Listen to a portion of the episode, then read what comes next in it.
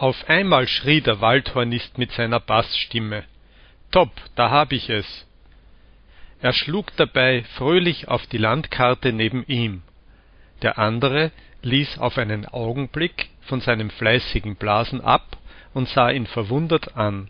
Hört, sagte der Waldhornist, nicht weit von Wien ist ein Schloss, auf dem Schlosse ist ein Portier, und der Portier ist mein Vetter. Teuerste Kondiscipels, da müssen wir hin, machen dem Herrn Vetter unser Kompliment, und er wird dann schon dafür sorgen, wie er uns wieder weiter fortbringt. Als ich das hörte, fuhr ich geschwind auf. Bläst er nicht auf dem Fagott, rief ich, und ist von langer, gerader Leibesbeschaffenheit und hat eine große, vornehme Nase? Der Waldhornist nickte mit dem Kopfe. Ich aber embrassierte ihn vor Freuden, dass ihm der Dreistutzer vom Kopfe fiel, und wir beschlossen nun sogleich, alle miteinander im Postschiff auf der Donau nach dem Schloss der schönen Gräfin hinunterzufahren.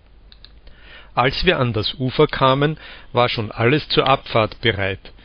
Der dicke Gastwirt, bei dem das Schiff über Nacht angelegt hatte, stand breit und behaglich in seiner Haustür, die er ganz ausfüllte, und ließ zum Abschied allerlei Witze und Redensarten erschallen, während in jedem Fenster ein Mädchenkopf herausfuhr und den Schiffern noch freundlich zunickte, die soeben die letzten Pakete nach dem Schiff schafften.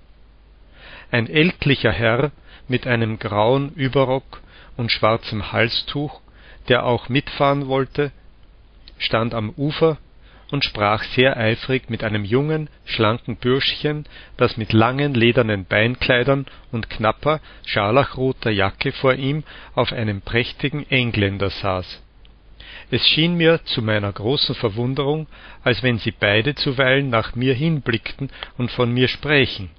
Zuletzt lachte der alte Herr, das schlanke Bürschchen schnalzte mit der Reitgerte und sprengte mit den Lerchen über ihm um die Wette durch die Morgenluft in die blitzende Landschaft hinein. Unterdes hatten die Studenten und ich unsere Kasse zusammengeschossen der Schiffer lachte und schüttelte den Kopf, als ihm der Waldhornist damit unser Fährgeld in lauter Kupferstücken aufzählte, die wir mit großer Not aus allen unseren Taschen zusammengebracht hatten. Ich aber jauchzte laut auf, als ich auf einmal wieder die Donau so recht vor mir sah. Wir sprangen geschwind auf das Schiff hinauf, der Schiffer gab das Zeichen, und so flogen wir nun im schönsten Morgenglanze zwischen den Bergen und Wiesen hinunter. Da schlugen die Vögel im Walde, und von beiden Seiten klangen die Morgenglocken, von fern aus den Dörfern, hoch in der Luft hörte man manchmal die Lerchen dazwischen. Von dem Schiffe aber jubilierte und schmetterte ein Kanarienvogel mit darein, dass es eine rechte Lust war der gehörte einem hübschen jungen Mädchen, die auch mit auf dem Schiffe war. Sie hatte den Käfig dicht neben sich stehen. Von der andern Seite hielt sie ein feines Bündel Wäsche unterm Arm so saß sie ganz still für sich und sah recht zufrieden bald auf ihre neuen Reiseschuhe, die unter dem Röckchen hervorkamen, bald wieder in das Wasser vor sich hinunter, und die Morgensonne glänzte ihr dabei auf der weißen Stirn, über der sie die Haare sehr sauber gescheitelt hatte. Ich merkte wohl, dass die Studenten gern einen höflichen Diskurs mit ihr angesponnen hätten, denn sie gingen immer an ihr vorüber und der Waldhornist räusperte sich dabei und rückte bald an seiner Halsbinde, bald an dem Dreistutzer. Aber sie hatten keine rechte Courage, und das Mädchen schlug auch jedesmal die Augen nieder, sobald sie ihr näher kamen. Besonders aber genierten sie sich vor dem ältlichen Herrn mit dem grauen Überrocke, der nun auf der andern Seite des Schiffes saß und den sie gleich für einen Geistlichen hielten er hatte ein Brevier vor sich, in welchem er las, dazwischen aber oft in die schöne Gegend von dem Buche aufsah, dessen Goldschnitt und die vielen dareingelegten bunten Heiligenbilder prächtig im Morgenschein blitzten.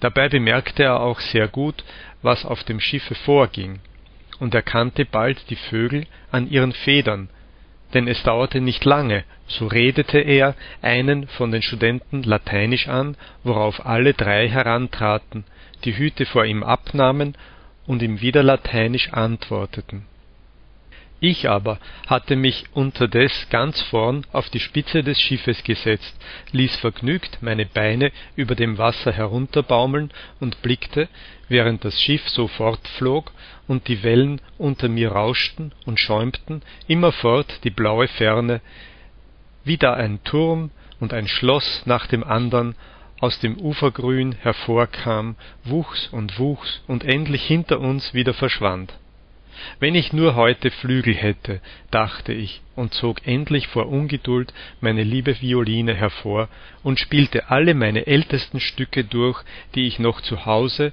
und auf dem Schloss der schönen Frau gelernt hatte. Auf einmal klopfte mir jemand von hinten auf die Achsel.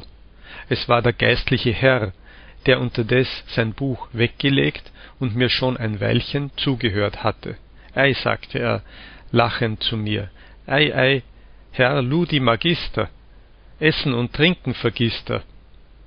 Er hieß mich darauf meine Geige einstecken, um einen Imbiss mit ihm einzunehmen, und führte mich zu einer kleinen, lustigen Laube, die von den Schiffern aus jungen Birken und Tannenbäumchen in der Mitte des Schiffes aufgerichtet worden war. Dort hatte er einen Tisch hinstellen lassen, und ich, die Studenten und selbst das junge Mädchen, wir mussten uns auf die Fässer und Pakete ringsherum setzen.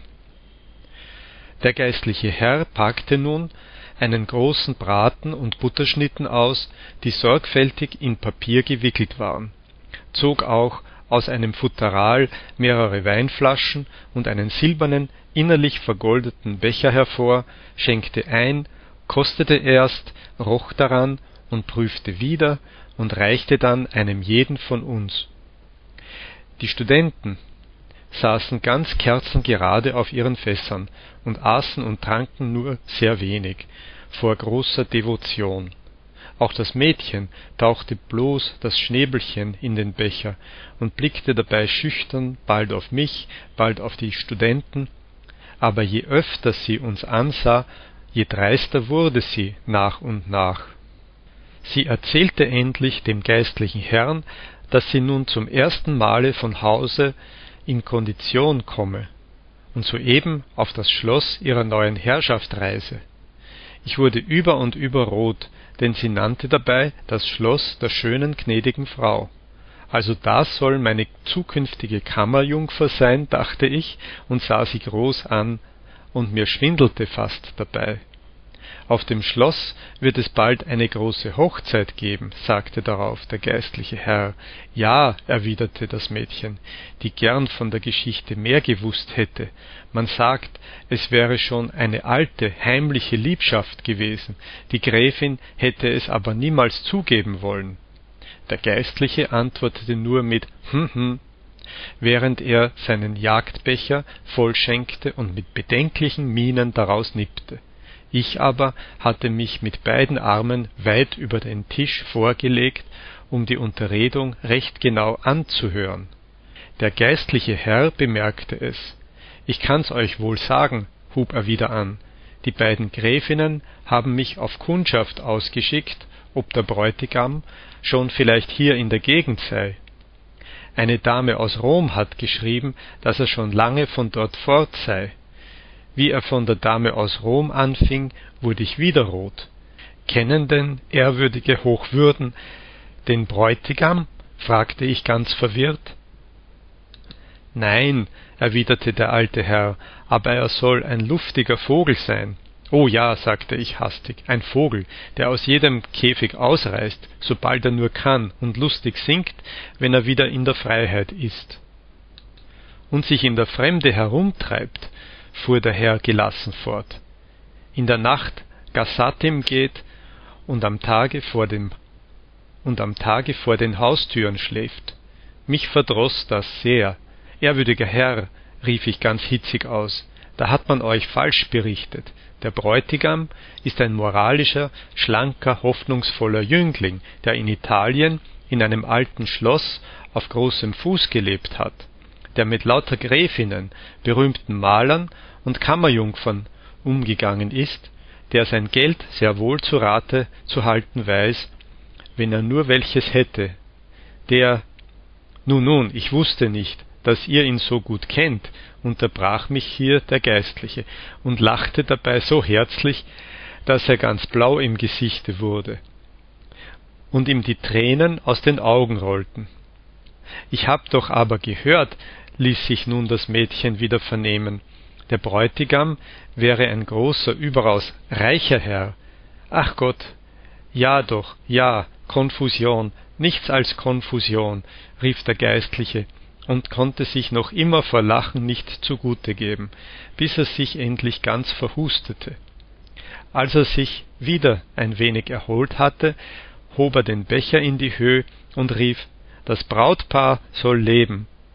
Ich wusste gar nicht, was ich von dem Geistlichen und seinem Gerede denken sollte. Ich schämte mich aber, wegen der römischen Geschichten, ihm hier vor allen Leuten zu sagen, dass ich selber der verlorene, glückselige Bräutigam sei. Der Becher ging wieder fleißig in die Runde. Der geistliche Herr sprach dabei freundlich mit allen, so dass ihm bald ein jeder gut wurde und am Ende alles fröhlich durcheinander sprach. Auch die Studenten wurden immer redseliger und erzählten von ihren Fahrten im Gebirge, bis sie endlich gar ihre Instrumente holten und lustig zu blasen anfingen.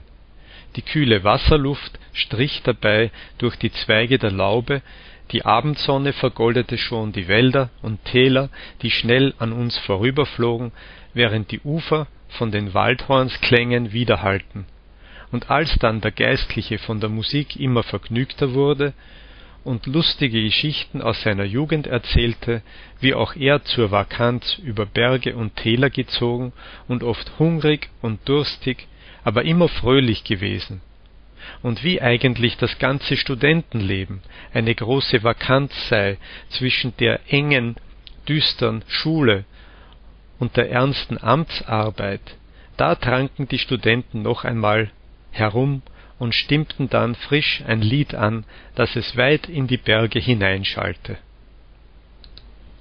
Nach Süden nun sich lenken die Vöglein allzumal, viel Wandrer lustig schwenken, die Hüt im Morgenstrahl, da sind die Herren Studenten, zum Tor hinaus es geht, auf ihren Instrumenten sie blasen zum Valet. Ade in die Läng und Breite, o Prag, wir ziehen in die Weite. Et habeat bonam pacem, qui sedet post fornacem. Nachts wir durchs Städtlein schweifen, die Fenster schimmern weit, am Fenster drehen und schleifen viel schön geputzte Leut. Wir blasen vor den Türen und haben Durst genug. Das kommt vom Musizieren. Herr Wirt, einen frischen Trunk und siehe über ein kleines mit einer Kanne Weines venit exua domo, beatus ille homo. Nun weht schon durch die Wälder der klare Boreas, wir streichen durch die Felder, von Schnee und Regen nass. Der Mantel fliegt im Winde, zerrissen sind die Schuh, da blasen wir geschwinde und singen noch dazu. Beatus ille homo, qui sedet in sua domo, et sedet post fornacem, et habet bonam pacem. Ich, die Schiffer und das Mädchen, obgleich wir alle kein Latein verstanden, stimmten jedes Mal jauchzend in den letzten Vers mit ein, ich aber jauchzte am allervergnügtesten, denn ich sah soeben von fern mein Zollhäuschen und bald darauf auch das Schloss in der Abendsonne über die Bäume hervorkommen